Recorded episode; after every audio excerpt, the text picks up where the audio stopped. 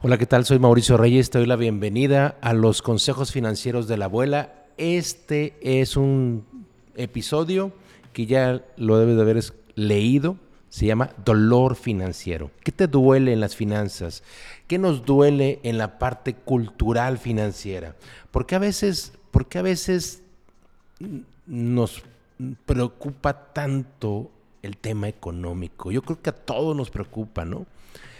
Yo creo que a todos nos duele la parte económica. Y qué tanto nos duele la parte económica que en muchas de las ocasiones es nuestro principal mm, bloqueo. Cuando algo no marcha bien en las finanzas, todo, todo nos, nos cambia de perspectiva. La parte familiar, la parte incluso laboral, dejamos de ser productivos. Entonces, tener unas finanzas sanas, créeme, a todos nos, a todos necesitamos tener esas finanzas sanas. Hay un refrán en México que dice que cuando el dinero se agota, el amor sale por la ventana. Y, y, la verdad es que no es que salga el amor por la ventana, pero es que los problemas cuando, cuando surgen desde el lado financiero se empiezan a agravar, de, de ser graves, de ser difíciles. Y, y, entonces esta cultura nos lleva primeramente, y, y voy a poner tres problemas y luego tres soluciones de este dolor financiero. ¿Les parece? El, el, la primer problema le vamos a llamar la falta de planeación, la falta de organización, la falta de, poner eh, claramente nuestros ingresos y nuestros egresos, o, o, bien, por otro lado, gastarnos más de lo que ingresamos, o bien tener esa eh, libertad casi automática de usar una tarjeta de crédito con todo lo que eso implica, o sea, porque una tarjeta de crédito implica costo financiero y ese costo financiero se lo tienes que sumar a tu presupuesto al siguiente mes porque vas a tener que pagar intereses si no pagaste la cantidad que adeudaste. Entonces a veces, a veces creemos que vivir de, de, de digamos, de un crédito o de una tarjeta de crédito es, es, es, es mantener tu estilo de vida. Y realmente eh, eso tarde o temprano termina eh, cambiando tu estilo de vida. O sea, al contrario, en un inicio te da un estilo de vida, pero al final esa falta de planeación termina siendo un estilo de vida en contra. Alguna vez he comentado que una de mis grandes eh, oportunidades para hablar de finanzas personales es porque en algún momento viví mis finanzas personales contrarias. Esto no lo hablo eh, con conocimiento financiero, que, que, tengo, tengo una carrera financiera que, que pueda avalar eh, el, el, platicarte de temas de negocios o temas económicos. Sin embargo, aprendí finanzas precisamente a la mala. Aprendí, aprendí finanzas debiendo a las personas y, cavando túneles que me fueron imposibles de cerrar. Por eso es tan importante la correcta planeación, pero sin planeación pues no podemos, es un dolor financiero. El segundo dolor, la falta de ahorro. ¿Y por qué es un dolor financiero? Porque en realidad como no nos alcanza para mantener el día a día, la semana, la quincena o el mes, pues terminamos no ahorrando. Les platicaba en, el, en el podcast pasado el de una, una señora que me topé en una tienda departamental donde ella quería sacar su televisión a cierta cantidad de meses y resulta que eh, yo le comentaba que mejor ahorrara durante 10 meses, porque iba a estarlo pagando durante 3 años. Y le dije, si ahorra en 10 meses, usted trae ese dinero y se lleva su televisión de contado. Y la señora se me quedó viendo diciendo, pues es que mi hijo, Pues es que no, no estamos acostumbrados a ahorrar. Pero al final de cuentas la señora iba a estar pagando la misma cantidad de dinero por tres años. O sea, no por diez meses, por tres años. ¿Por qué tenemos que entrar en este círculo vicioso de tener que deber para poder hacer de cosas? ¿Y por qué no pensar en ahorrar para obtener cosas? Anteriormente, mi abuela decía, todo lo que quieras, hijo, tenlo de contado. Ellos esperaban para comprar un carro, ellos se, esperaban para comprar una casa. Hoy, hoy en día todo lo necesitamos ya, ya, la inmediatez, en este momento. Y esto nos quita la posibilidad de ahorro. Y nos quita la posibilidad de ahorro porque, porque estamos pagando intereses. ¿Me explico? Estamos pagando intereses. Por eso no podemos ahorrar pero intereses que nos va a llevar o va a patear la deuda a dos, tres, cuatro, cinco años. Y cuando acabamos de pagar, ¿saben qué va a pasar? Vamos a adquirir una nueva deuda y vamos a seguir pateándola en lugar de ahorrar. Número tres, tercer dolor financiero, miedo a pensar en el futuro. ¿Quién sabe qué pasará en el futuro? Pero ahorita hay que vivir el presente. ¿Estás de acuerdo? Estamos acostumbrados a vivir el presente. El presente, el presente se acaba así. Así. El presente se acaba así, se convierte en pasado.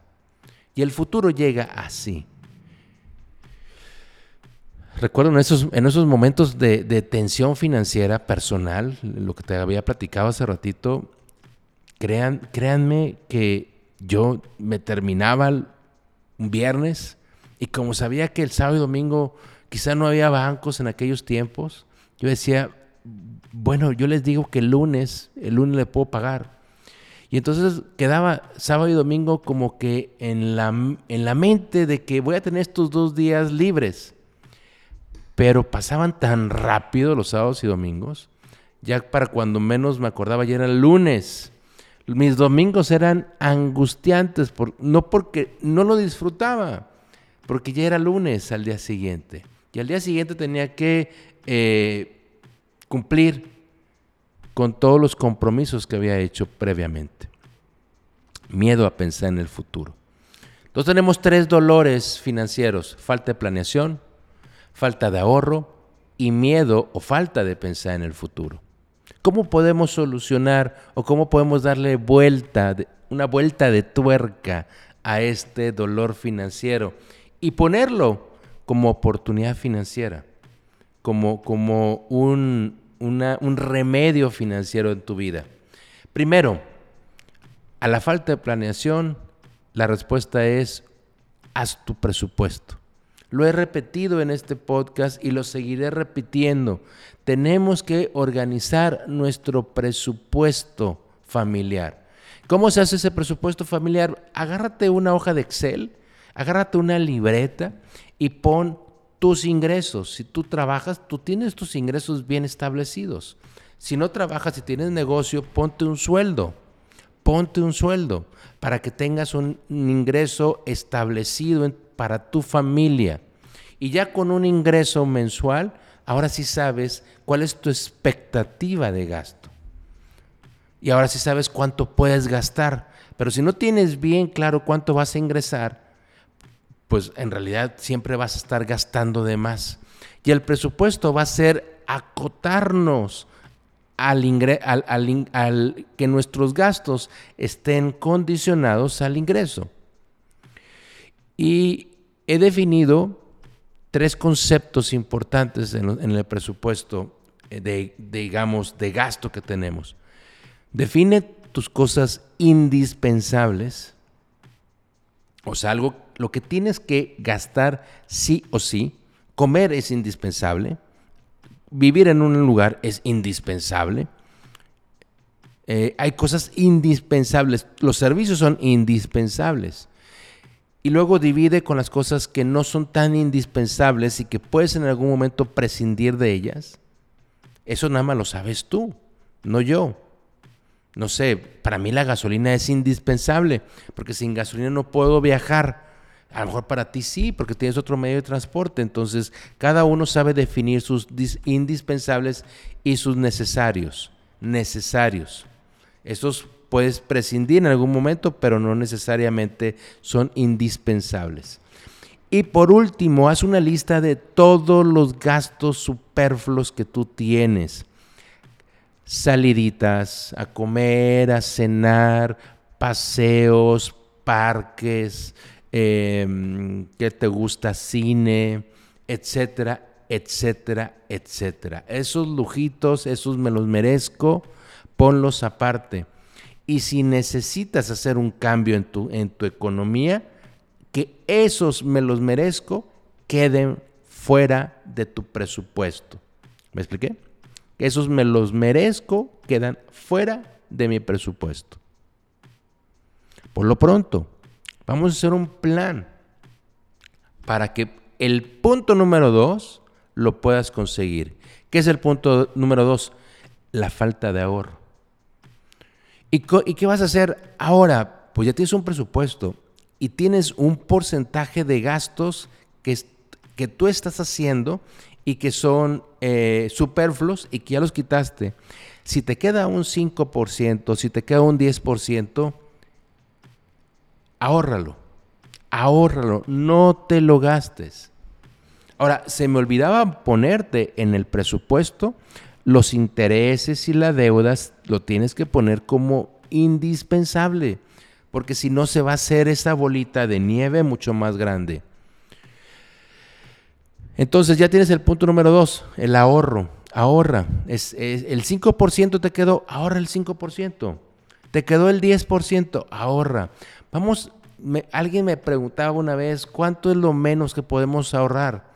No hay lo menos que podamos ahorrar. Todo está en nuestra mente. ¿Cuánto quieres ahorrar? ¿Quieres ahorrar un 5%? Ahórralo. Y vas a ver que cuando vayan pasando los meses y vayas viendo tu ahorro, te entusiasma. Y dices, ahora voy a, voy a prescindir de esto y esto porque ahora quiero ahorrar un 10% de mi sueldo. Y te vas tú poniendo estas metas, estos hábitos que son muy importantes en nuestras vidas. Ponte metas alcanzables y te aseguro que, que vas a entusiasmarte con lo que vas a conseguir. Y número tres, ¿tienes miedo a pensar en el futuro?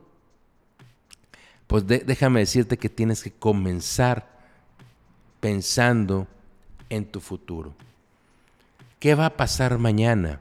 ¿Qué va a pasar con tu patrimonio mañana? ¿Qué va a pasar con tu casa mañana? ¿La debes? ¿La tienes pagada? Oye, tengo un amigo muy, muy, que, estimo mucho, que él dejó de pagar su casa en el banco durante tres o cuatro meses por cuestiones de trabajo, quedó, quedó sin trabajo. Y cuando regresó al banco a decir, quiero pagarte mi casa, el banco dijo, no, pues ya te di de baja.